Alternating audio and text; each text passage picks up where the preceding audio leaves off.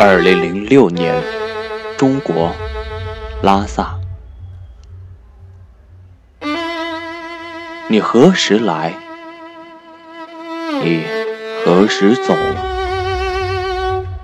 你走了之后，是否会再来？你再来的时候，是否会回到这里？你回到这里时，是否会回到今天？那时的你，是快乐还是忧伤？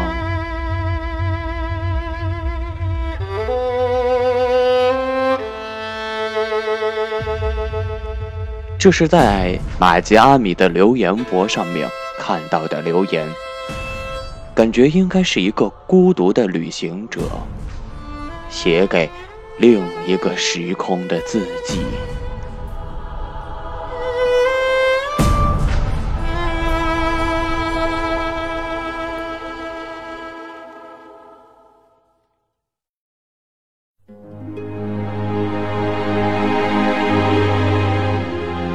日落后的八角街，喧哗依旧。佛祖的虔诚子民，不知疲倦的重复着同一个姿势：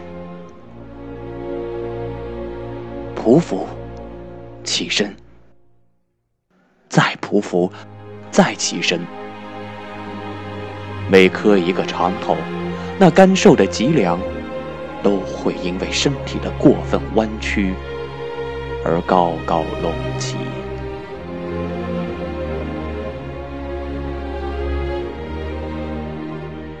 不愿离开八角街的，多是那些贪恋夜色虚荣的旅行者。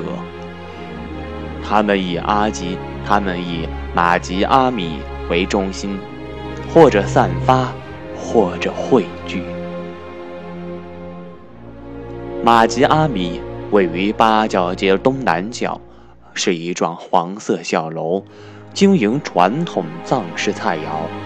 招牌上画着一个神态拘谨的藏族女子，画面上她掀开门帘的动作也是犹豫的，如同一个待嫁的新娘。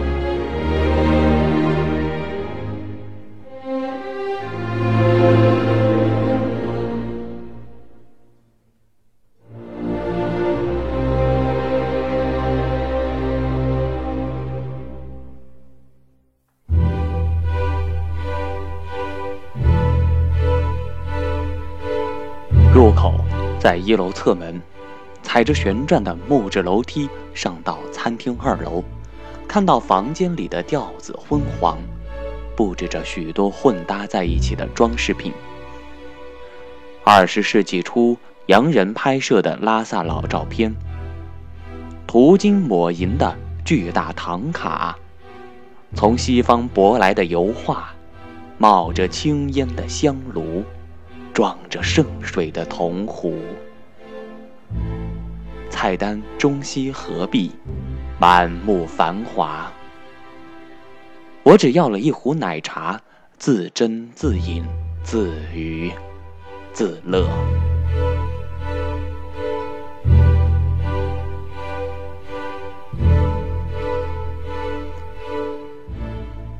马吉阿米在背包客心中的地位。并不逊色于布达拉宫，这得益于 LP 中国版的过分吹捧。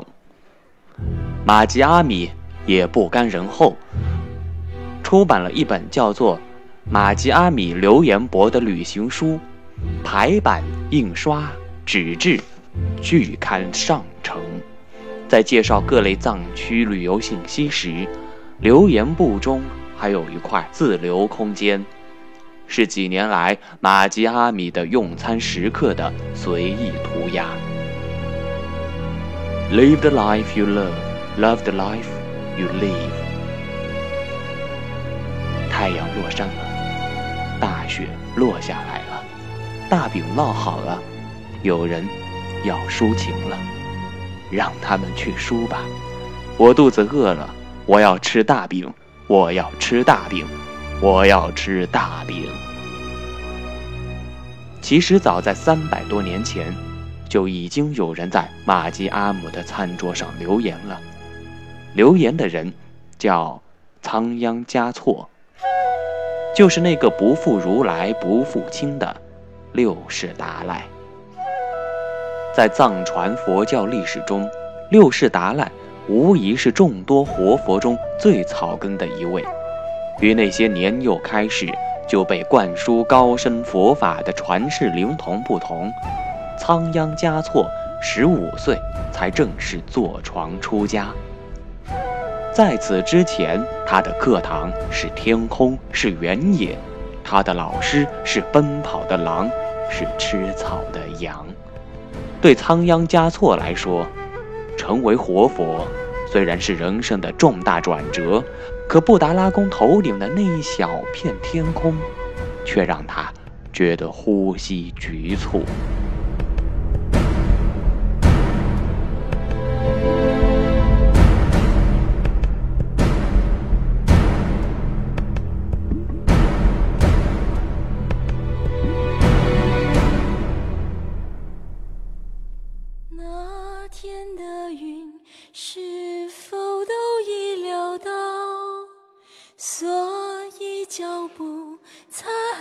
于是，他常常换上平民的服装，偷偷跑出布达拉宫，跑到更加自由广阔的空间。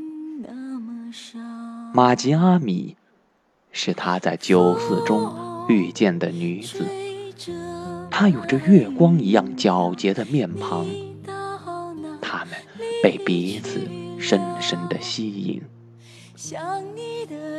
一天晚上，仓央嘉措与玛吉阿米共度良辰美景。可这一晚，雪花飞舞，早就不满仓央嘉措俗世生活的摄政大臣，派杀手循着雪地上的脚印，找到了玛吉阿米的家。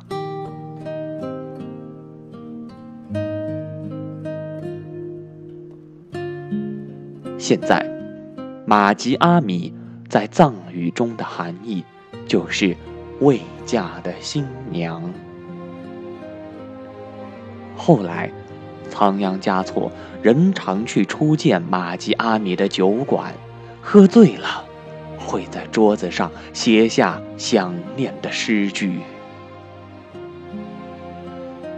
在那东山顶上。升起皎洁的月光，仙女般的情人脸庞浮现在我心上。夺我心魂的人儿，若能够相守到老，仿佛从大海深处捞上来奇珍异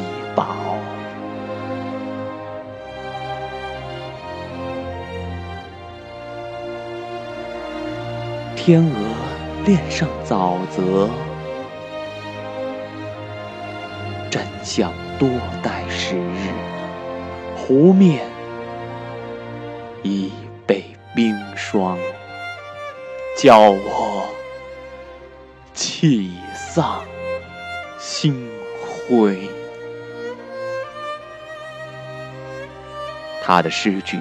把自然的美景和心中的感悟结合，简约而不简单。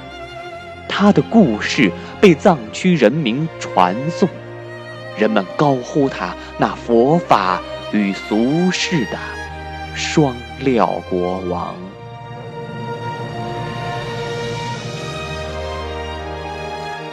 古往今来，留言簿。都应是自由度最高的文学载体，可写可画，可忠可扬，可以发泄不满，可以化解委屈，可以借物言志，可以充满豪情。留言簿上的只言片语，留下了旅行者那一瞬间最真实的感受。如果被后来人看到了，不论快乐还是悲伤，都会在心情的画布上被双倍感染。